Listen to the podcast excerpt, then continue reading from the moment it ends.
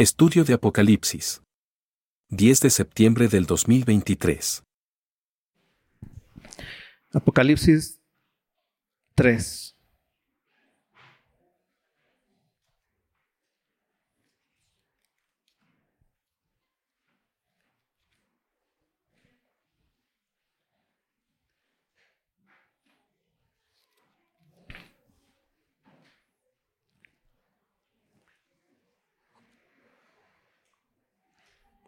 Hemos estado hablando eh, acerca de las iglesias y de cómo Dios le ha hablado a las iglesias. E, esta parte es una parte que a mí profundamente, cada vez que lo he leído, cada vez que lo he enseñado, me...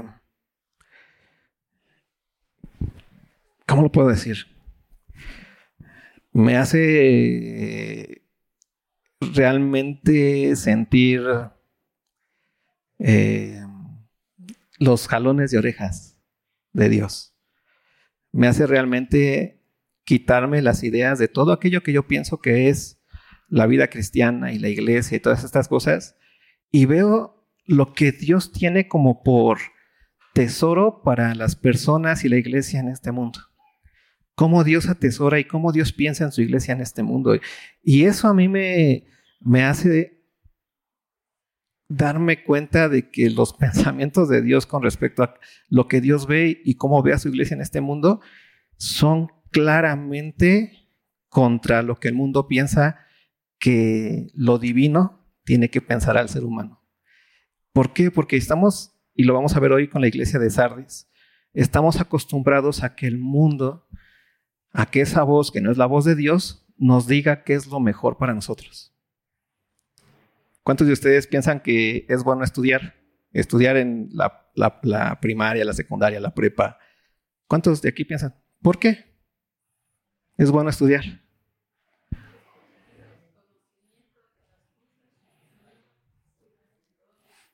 ¿Cuántos de ustedes piensan que es mejor estudiar en una escuela pública que en una escuela privada? ¿Por qué tienes ese juicio? Tienes una idea de que tal vez en la escuela privada vas a tener mayores oportunidades, te van, van a tener más cuidado con tu, con tu educación y todas esas cosas. Y en la escuela pública, pues son como son públicos, pues así no les importa ni a los maestros, como no les pagan nada, pues entonces te van a enseñar pura porquería que no te va a ayudar para nada en este mundo.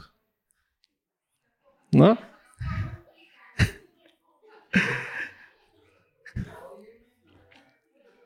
Bueno, lo, hice muy... Te enojes, Sara. Estamos platicando tranquilos.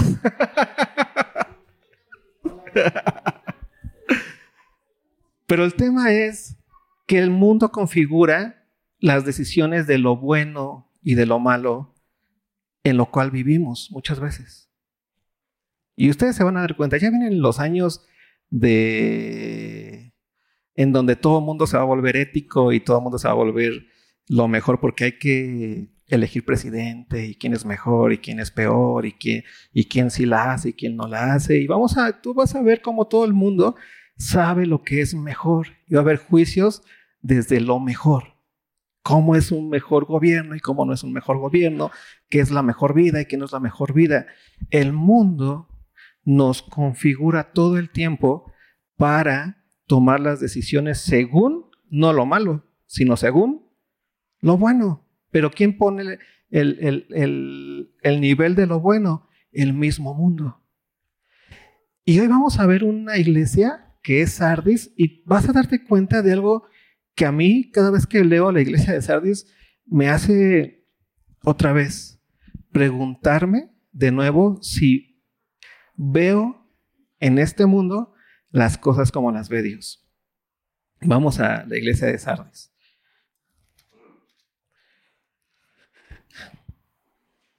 Dice, capítulo 3, versículo 1. Escribe al ángel de la iglesia en Sardis, el que tiene los siete espíritus de Dios. El espíritu, la Biblia en 1 Corintios dice que el espíritu es el que todo lo escudriña, hasta lo más profundo de Dios. ¿no? El, el espíritu sabe lo que Dios quiere, es su espíritu. Y por eso nosotros que tenemos el Espíritu Santo sabemos lo que Dios quiere. Y me gusta mucho esto porque lo que nos va a enseñar aquí, lo que nos ha estado enseñando mucho eh, el Espíritu Santo en Apocalipsis, es el corazón de Dios para nosotros. ¿Qué es lo que Dios quiere? ¿Cómo nos ve? ¿Cómo ve Dios las cosas? ¿Cómo ve Dios lo bueno, lo malo? ¿Cómo ve Dios la existencia como seres humanos aquí? ¿Cómo lo ve Dios? Y entonces lo que está diciendo aquí Jesús es, es el, que tiene los siete espíritus y siempre el, el, siete siempre es completud, lo divino, lo perfecto, ¿no? Siete espíritus es eso, el que sabe absolutamente todo desde el corazón de quién? De Dios. ¿Sí? Entonces, el que tiene los siete espíritus de Dios y ve y las siete estrellas, dice, ¿recuerdas quiénes, cuáles eran las estrellas? Las iglesias. ¿No? Entonces, el que tiene la plenitud del Espíritu Santo y de cómo es la iglesia, el que sabe cómo es la iglesia y cómo se ve la iglesia y cómo es una iglesia que, que cómo es la iglesia que Dios ha diseñado, dice esto. O sea, no nos, no viene a decir alguien que no diseñó la iglesia, sino el que construyó la iglesia, el que la diseñó, el que la diseñó para que se vea como se tiene que ver y como, como se ve, como Él la ve. Y ve esto lo que dice. Ve esto. Yo conozco tus obras. O sea, yo sé lo que haces. Que tienes nombre, de que vives. ¿Y qué dice? Y estás muerto. Eso está bien fuerte. Porque Cristo, que es el, que tiene los siete espíritus, el que sabe realmente cómo está diseñada la iglesia y cómo es su forma y cómo debe de estar la iglesia y que sabe la verdad y que ve de forma real a la iglesia, le está diciendo a, este, a, esta iglesia, tú tienes nombre o en otras, o en otras versiones dice fama, ¿no? Tienes nombre o fama de que vives, pero yo sé tu realidad. Y tu realidad es que estás muerto. Hay otra iglesia a la cual también le dice algo parecido, pero al contrario, le dice, tú eres pobre. ¿Te acuerdas quién es? Esmirna. Tú eres pobre, pero entonces, ¿pero qué? Pero no eres pobre, eres qué? Rica. Es impresionante, ¿por qué? Porque lo que primero pone Cristo es cómo te ve el mundo. El mundo, la iglesia de Esmirna, la veía como qué? Como pobre. ¿Por qué? O sea, ¿tú cómo te das cuenta que alguien es pobre? Aparte de que me veas a mí, este es pobre, ¿no? Aparte, más pobre que yo. Entonces ya esperaba que digan, pues es que así como tú. ¿Tú cómo te das cuenta que alguien es pobre? ¿Qué? No tiene que comer, forma de vestir, su semblante, en dónde vive exactamente. O sea, que, que alguien diga, yo soy el más pobre de Polanco, pues si dices, pues puede ser, ¿no? Pero pues, o sea, cuando alguien dices, no, este es más pobre es porque lo ves hasta ah, como algo que tiene más bajo que tú. Es real, tú ves a alguien pobre y te das cuenta quién es y lo, según la configuración de lo que es pobre, ¿no? Que no tiene. No tiene dinero. Es así de sencillo. El mundo veía así a la iglesia de Esmirna. Pobre. ¿Por qué? Porque era realidad. ¿Era qué? Pobre. Pero ¿qué le dice Jesús a esa iglesia? Pero tú eres rica. Porque ese es lo que quiero como iglesia. Esa es mi iglesia que soñé, si lo quieres ver así. Si te gustan estas ideas.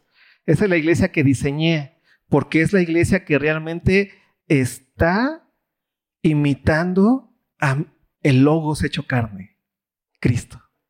Tú ves a Cristo y a quién ves? A un, o sea, tú si tú lees a Cristo, lees a un ser que ni fama tenía, porque de repente llegaba a lugares y ¿dónde está Cristo? Lo tenían ahí enfrente, ¿quién es? ¿Quién sabe? ¿No? Y luego lo quieren seguir cuando ya vieron que sí hacía, y le decía a Jesús, mira, yo, ¿me quiere seguir a mí? Yo, el Hijo del Hombre no tiene ni dónde recostar su cabeza. O sea, ¿y eso qué hacía ver a Cristo? Como alguien de nada de interés para el mundo. O sea, que tú digas, wow, qué impresionante se veía Cristo con ese con esa autoridad con el cual se vestía y vestidos grandes y con esa con todos esos este, guardaespaldas que traía atrás. O sea, Judas le tuvo que dar un beso para que reconocieran quién era. Frente al mundo, Cristo no era nada. ¿De Belén va a venir algo? Eso es. Ese es el Mesías. Ese es el héroe montado en un pollino. ¿En dónde vienen los héroes? Ya de menos en un caballo. Y un caballo con toda una, toda una celebración de entrada. Pero Jesús frente al mundo siempre fue alguien que no tenía nada que dar. Y ese es el sentido de la iglesia de Esmirna. Y por eso el mundo reconocía a Esmirna como, ay, pobrecita, eres pobre. Es real. Y es la que más se parece, lo que hemos, hemos estado viendo ya la siguiente semana, vamos a ver a Filadelfia. ¿Y cómo es igualita que Esmirna? Y es a las iglesias a las que nunca Dios les reprocha nada. Son las iglesias que más se parecen a lo que Dios quiere en este mundo. Son las iglesias a las que no irías.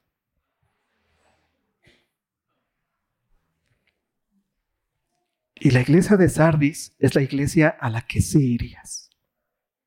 Porque la iglesia de Sardis tiene fama o tiene nombre de qué? De vivir. ¿Y quién le da esa fama y quién le da ese nombre y quién le da ese reconocimiento de que vive? El mundo. Dice, órale, está bien chido, ahí sí, eh, eh, se lleva a cabo eh, que yo llego, me siento mal espiritualmente, mis emociones me calman y no solamente me calman, sino que me motivan para ser mejor día a día. Tiene nombre de que estás viva, pero ¿quién le reconoce su, esa, esa vida? El mundo. Pero Jesús le dice, pero ¿sabes qué, iglesia? Tú que frente al mundo tienes mucho que dar, lo que no puede hacer es Mirna frente al mundo, lo que no le puede reconocer el mundo es Mirna, a Sardis sí se lo reconoce. Estás viva. O sea, wow. Cuando el mundo reconoce a una iglesia, es porque el mundo ve en esa iglesia sus propósitos. No los propósitos de Dios, sino los propósitos de quién? Del mundo. Sus niveles altos de lo que el, de lo que el hombre tiene que ser, de lo que el hombre tiene que hacer. Pero ¿qué está reconociendo en esa iglesia? Está reconociendo simplemente la palabra del mundo ahí. Y es lo que hemos estado viniendo y hablando estas semanas. La doctrina de quién? De Balaam, la profetiza la profecía o la voz de quién? De Jezabel. Las, los actos y las obras de quiénes? De los Nicolaitas. ¿Te acuerdas qué tienen de, de, de unión esas tres doctrinas? Que pretenden tener éxito en dónde? En el mundo y tener éxito en dónde? Con Dios. Pero no se dan cuenta que cuando una iglesia comienza a querer tener éxito en el mundo y tener éxito con Dios, entonces, y comienzan a realmente tenerlo, esto comienza a caer. ¿Por qué? Porque para tener ese éxito, lo vimos en Jezabel, tienes que matar a tu hermano. ¿Y cómo matas a tu hermano? Hemos estado hablando muchas veces de inanición espiritual, porque tú fuiste creado. Si llegaste a fundamentos, Josué tocó ese tema. Nuestra, tú fuiste creado para nacer en un cuerpo, no en soledad. Naces en un cuerpo, con las características de un miembro de ese cuerpo y con las funciones de un miembro de ese cuerpo. Y esa función Dios te la dio para que tú edifiques a la iglesia. Esa es tu función, edificar a la iglesia. Si tú no llevas a cabo eso por hacer lo que el mundo dice que es mejor para lograr el éxito en el mundo, entonces, ¿a quién estás dejando morir? a tu hermano. Porque el, que se beneficia de, de la elección de no eso y sí esto, ¿quién es? Es tu hermano, es la iglesia. Por eso lo decíamos la semana pasada. La iglesia no necesita tu dinero. Y te lo vuelvo a decir.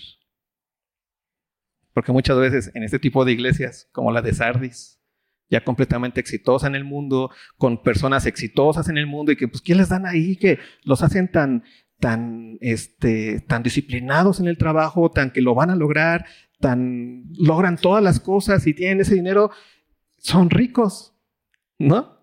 Por eso, o sea, ¿cuántos, ¿cuántas veces has visto tú que el mundo celebre la pobreza y que vea la pobreza como algo digno de ser?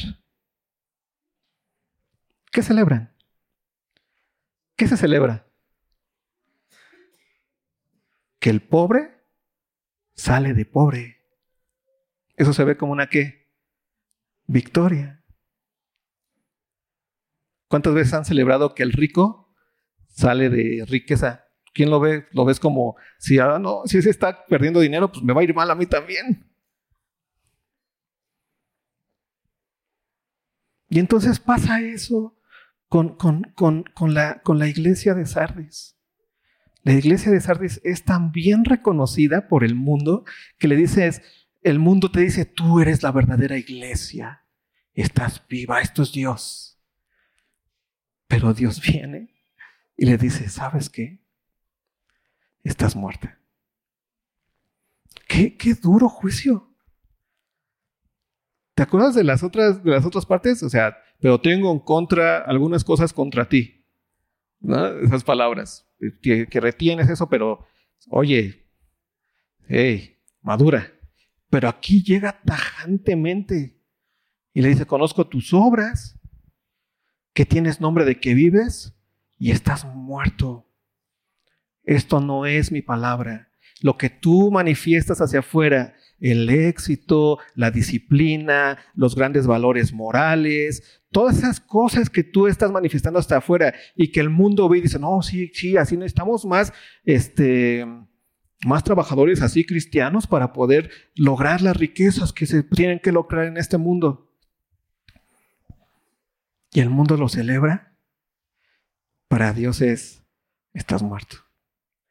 Porque completamente has permitido y has completamente caído y has callado la voz de Dios y estás siguiendo la voz del hombre. Porque la voz de Dios te va a querer hacer como su Hijo Jesucristo. Pero cuando hablamos de que vas a ser como su Hijo Jesucristo en este mundo, vas a ser como su Hijo Jesucristo en este mundo.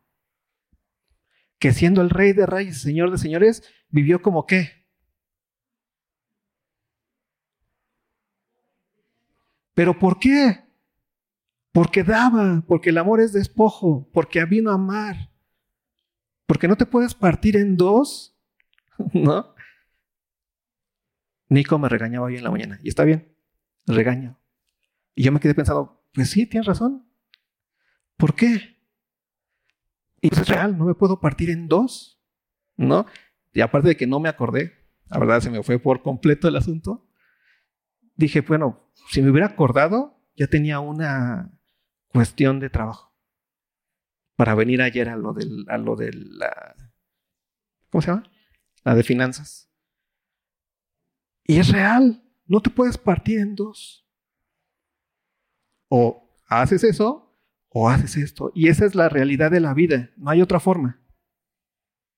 No puedes decir, ay, sí, este, hermanos, estoy allá, pero en espíritu y estoy allá con ustedes. ¿eh? Yo ahí sí estoy participando, pero yo estoy acá haciendo mi chamba. En espíritu estoy con ustedes, hermanitos. Y esa es la realidad de la vida cristiana. Y cuando tú eliges obedecer a Dios, la voz de Dios que te va a configurar y que te va a, perfeccionar a la imagen de su Hijo Jesucristo, vas a estar eligiendo no tener éxito allá. ¿Por amor de qué? De la edificación de tu hermano. Si no, simplemente nos vamos a volver una, una iglesia que lava dinero que viene de Baal. Y ya pues en una iglesia que tiene dinero. Y wow, es que Sala ya se volvió el empresario más grande del mundo. Y está ya, no importa, ni viene. Pero nos manda sus dolaritos. Qué bonito, wow, qué hermoso. Ah, qué, qué cristiano tan precioso es Sala. Eso lo dice cualquiera en el mundo. Y la iglesia se vuelve simplemente una lavadora de dinero espiritual. Y Sardis está ahí de una forma impresionante. Tiene vida y está viva. Y todos los mundos lo ven y dicen, wow, qué iglesia tan hermosa. Mira, tiene esto, tiene un gran edificio, tiene cantantes profesionales, tiene oradores que realmente aquí no somos nada. Tiene, tiene pastores que, wow, cómo te, te, te llevan, se les nota, quiere ser como ellos porque hasta cómo se visten. Ahí se nota la moralidad, la elegancia, el estudio, las cosas que el ser humano tiene como, o el mundo tiene como niveles grandes. Elegancia, estudio, ¿qué más fuerza? Poder. ¿Eh? Elocuencia, motivación. Me motiva para seguir adelante. ¿Pero qué? ¿A dónde te avienta? Y entonces la iglesia frente al mundo se ve como que tienes fama de que estás viva. Mira cuántas misiones tienes alrededor. Mira cuánto poder tiene alrededor esa iglesia. Si el mundo dice, wow, esa gran iglesia, qué impresionante, cuidado. Porque cuando el mundo te dice, tienes fama de que estás viva, Jesús que dice, estás muerta. ¿Por qué? Porque el carácter de Cristo y la identidad de Cristo y la forma de Cristo y la persona de Cristo, neta, no es para nada una imagen que el mundo anhela. Porque ¿en dónde termina ese carácter? De, ¿Dónde termina ese hombre? En una cruz. ¿Te has visto esos crucifijos? ¿Cómo de repente esas son repugnantes? Porque ahí ves lo más mísero. ¿Quién quiere terminar así en este mundo? ¿Quién quiere terminar como Pablo en este mundo? Que le cortaron la cabeza, siendo Pablo. O como Pedro, crucificado de al revés, siendo Pedro. Queremos terminar como Cash Luna. O como Marcos Witt, siendo buenos hermanos con una buena casa en Houston. Viviendo y sacando nuestras fotitos. Vamos a, a servir a Cristo. Como esos grandes personajes que hoy tienen mucha fama. Cristo tiene que ver con un acto no como te ves en la, en, la fotito. Con un acto, y el acto se lleva a cabo en la iglesia, el acto del despojo, el acto de amor, en donde tú edificas a quién? A tu hermano, porque Dios te, dio, te ha dado un don, lo vimos en la mañana, por eso vengan a fundamentos. Dios te ha dado un don. ¿Para qué? Para edificar a la iglesia. Y cuando tú maduras y comienzas a llevar a cabo ese don, obviamente, no hay de otra, obviamente vas a estar todos los días decidiendo si, le, si, si siembras allá o si siembras acá. Y tú te vas a ir dando cuenta que cada vez vas a ir sembrando menos allá. Y que eso tiene consecuencias reales.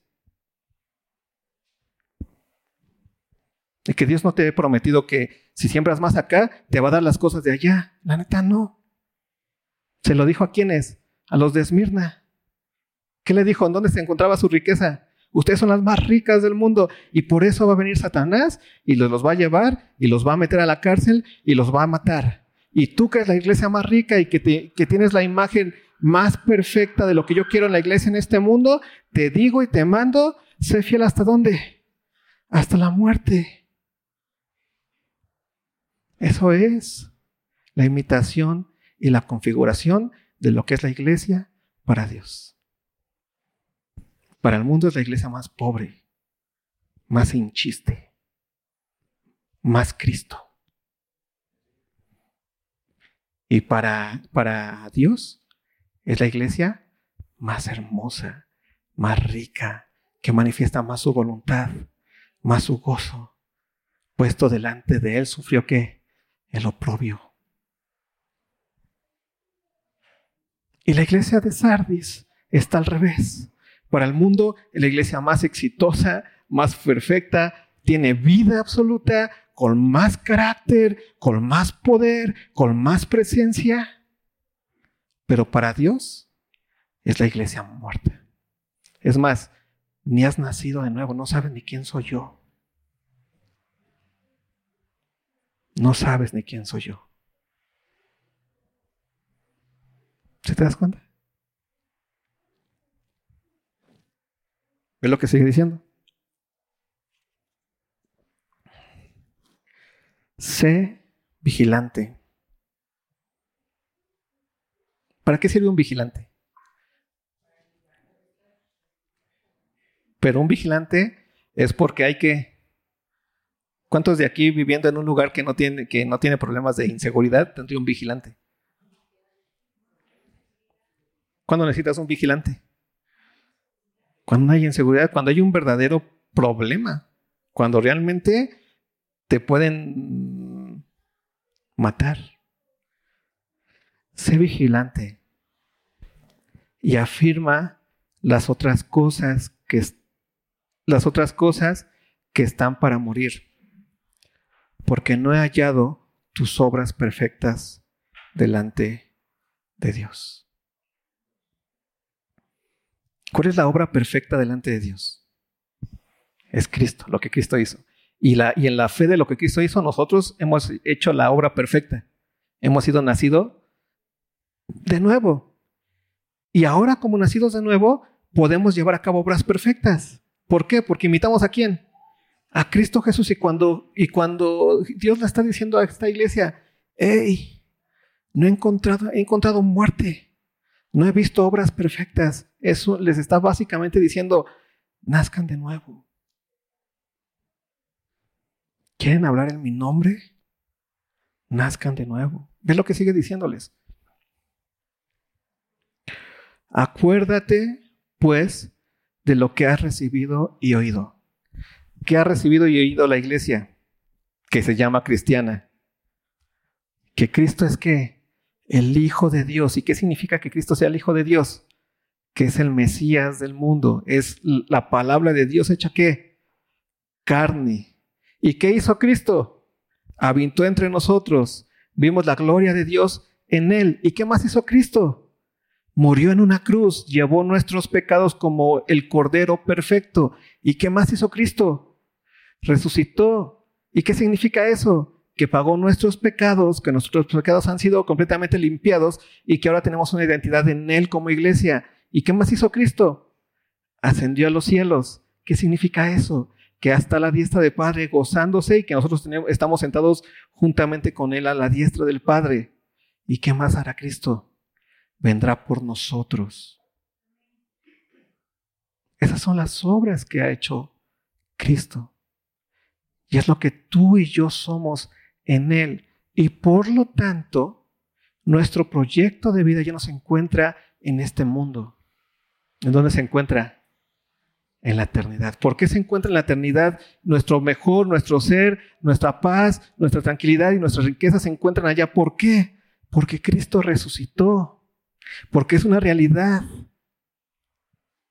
Si Cristo no hubiera resucitado, pues ahora sí, vive lo que vive el mundo, que es el aquí y el ahora, el presente, mientras mejor hoy te sientas.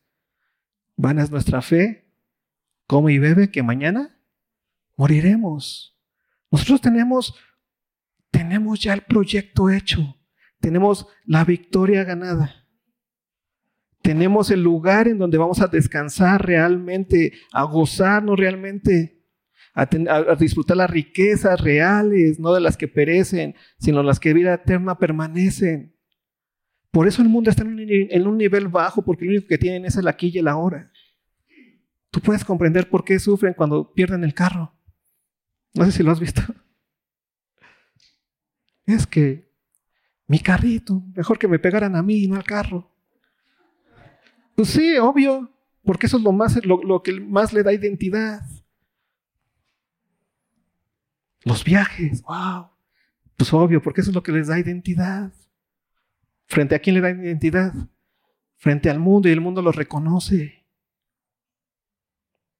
Y los reconoce a ellos. ¿Y por qué a nosotros no nos reconoce? Porque tampoco reconoce a quién? A Cristo. Por eso la iglesia de Sardi era una iglesia que estaba muerta. Porque la fama de viva, ¿quién se la daba? El mundo. Ese mundo que no tiene, no tiene esperanza. Es como rebajarte mucho. Que tú digas, ay, mira, el mundo ya me está reconociendo. Dices, ah, qué, pues qué triste. O sea, qué chido ahorita. Ahí están tus aplausos, qué bonito diría Pablo. Pero qué triste, eso es todo lo que hay. Dos aplausos. Cinco likes en tus fotos de Facebook. Del que ya es gerente. Ya soy gerente, sí. Like, like, like. Wow, soy gerente.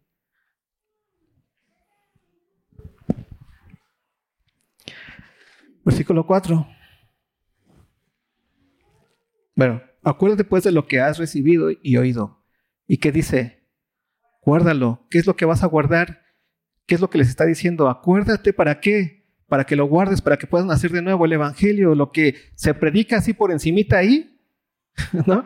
Eso que viene de Dios, iglesia de Sardis, y que tal vez tú por ahí lo tienes, pero por encimita, porque después ya entramos a la paz. Sí, Cristo es bien bonito, pero ¿sabes qué? Dios te ha pedido que camines para que seas con los cinco pasos, seas una persona exitosa en el mundo.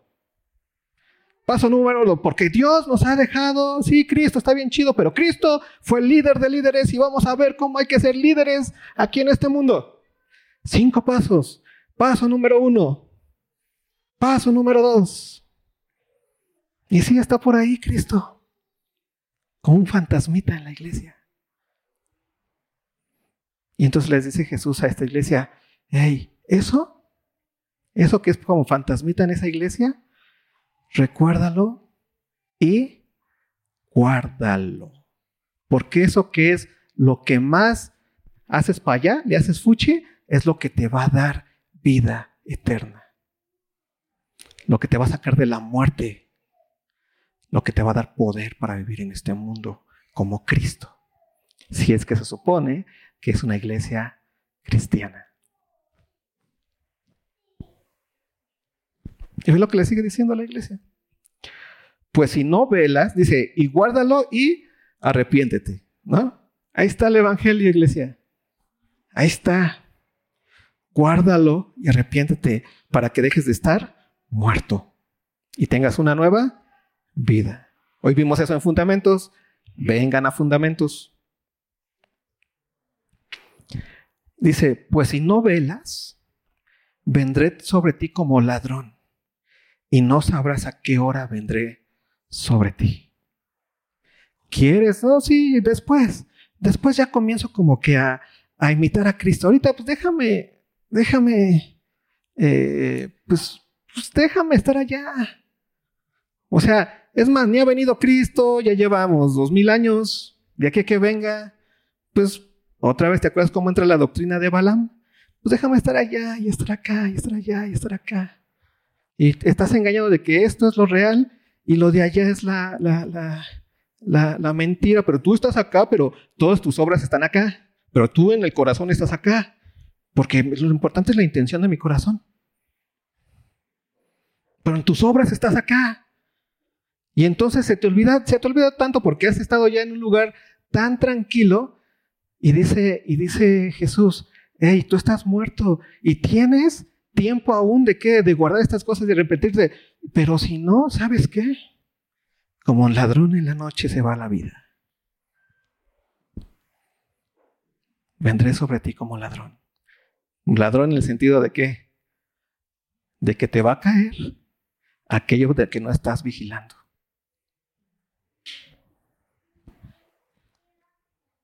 Y tal vez no te dé tiempo como te imaginabas que tenías tiempo. O sea, Dios, ¿tú qué vas a saber de la vida? Déjame le entro allá tantito, logro eso, ya después me vengo para acá. ¿Doctrina de qué?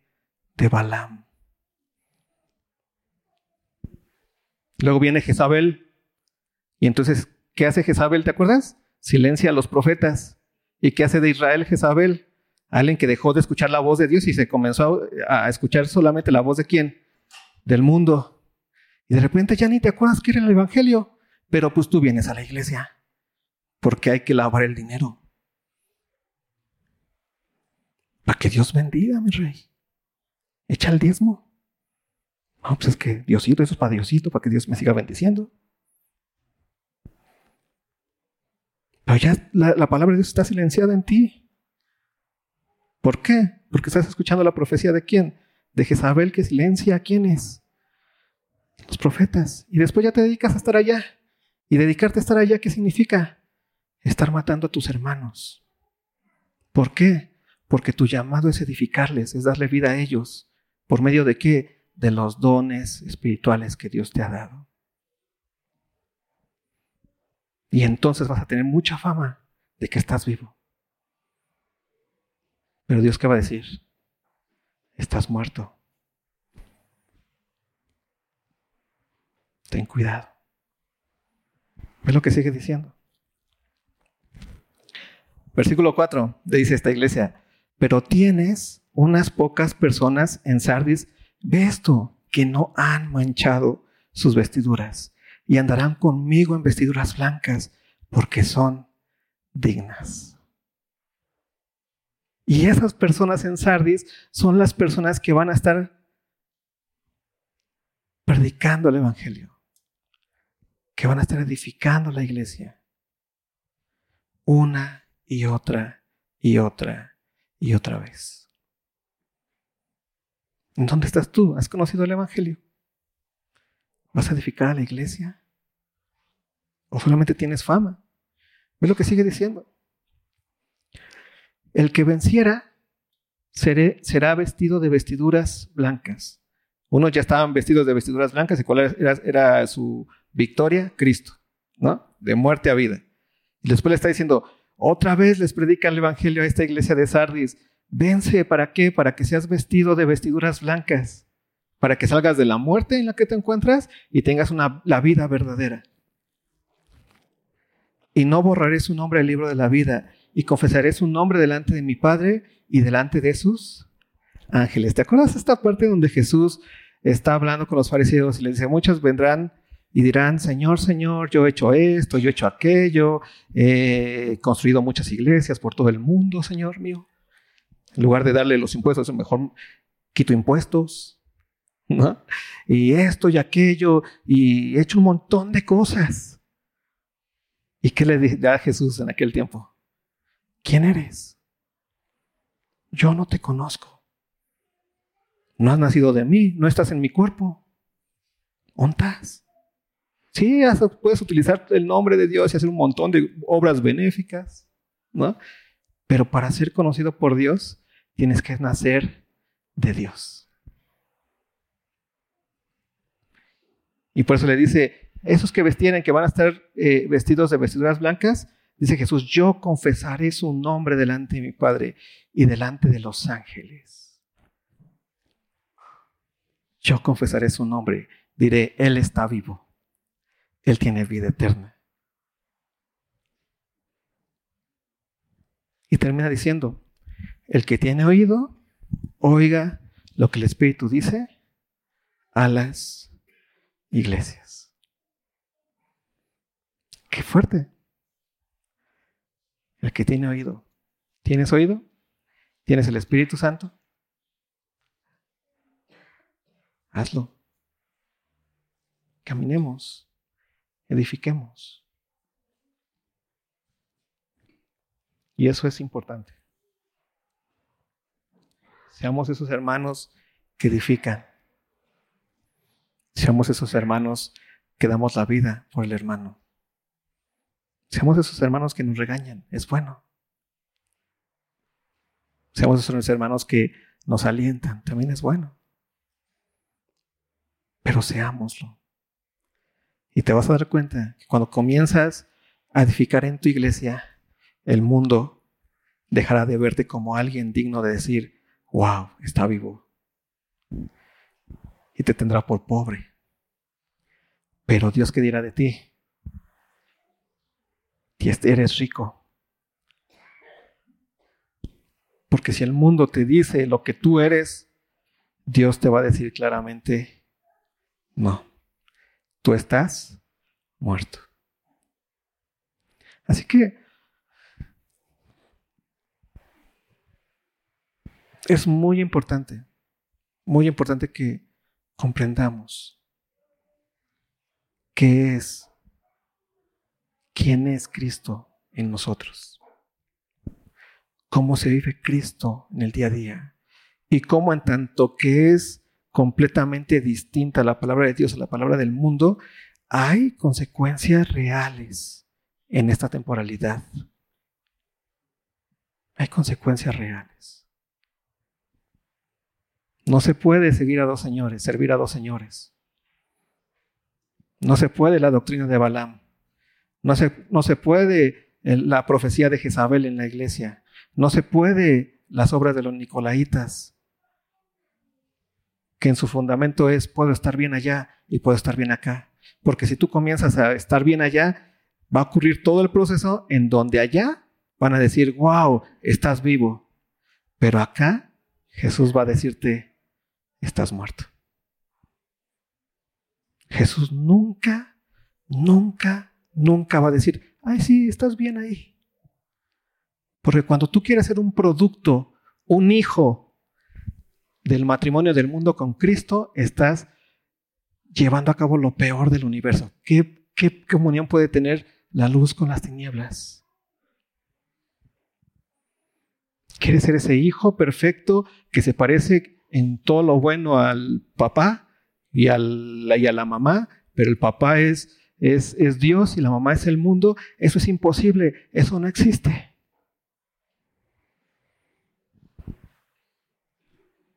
Es lo más triste del mundo. ¿Sí? Así que anhelamos poder dejar de querer lo que el mundo ha puesto como bueno y poder anhelar lo que Dios ha puesto como bueno y que en el momento en el que nos digan si estamos vivos o muertos, no sea el mundo que nos dé nuestra seguridad de vida, sino que sea Cristo el que nos dé esa seguridad de vida. ¿Cómo? Con la seguridad que tenemos de que Él nos va a confesar delante de quién? Del Padre y delante de quién? De los ángeles. Y va a decir, he aquí mi hijo. Él es mi hijo. ¿Oramos? Señor, gracias. Gracias porque tú eres muy bueno, Dios. Porque tu palabra es potente. Muy potente, Señor. Porque en ella no hay nada que quede oscuro, Dios. Eres demasiado claro. Demasiado claro, Dios. Y te rogamos que nos madures,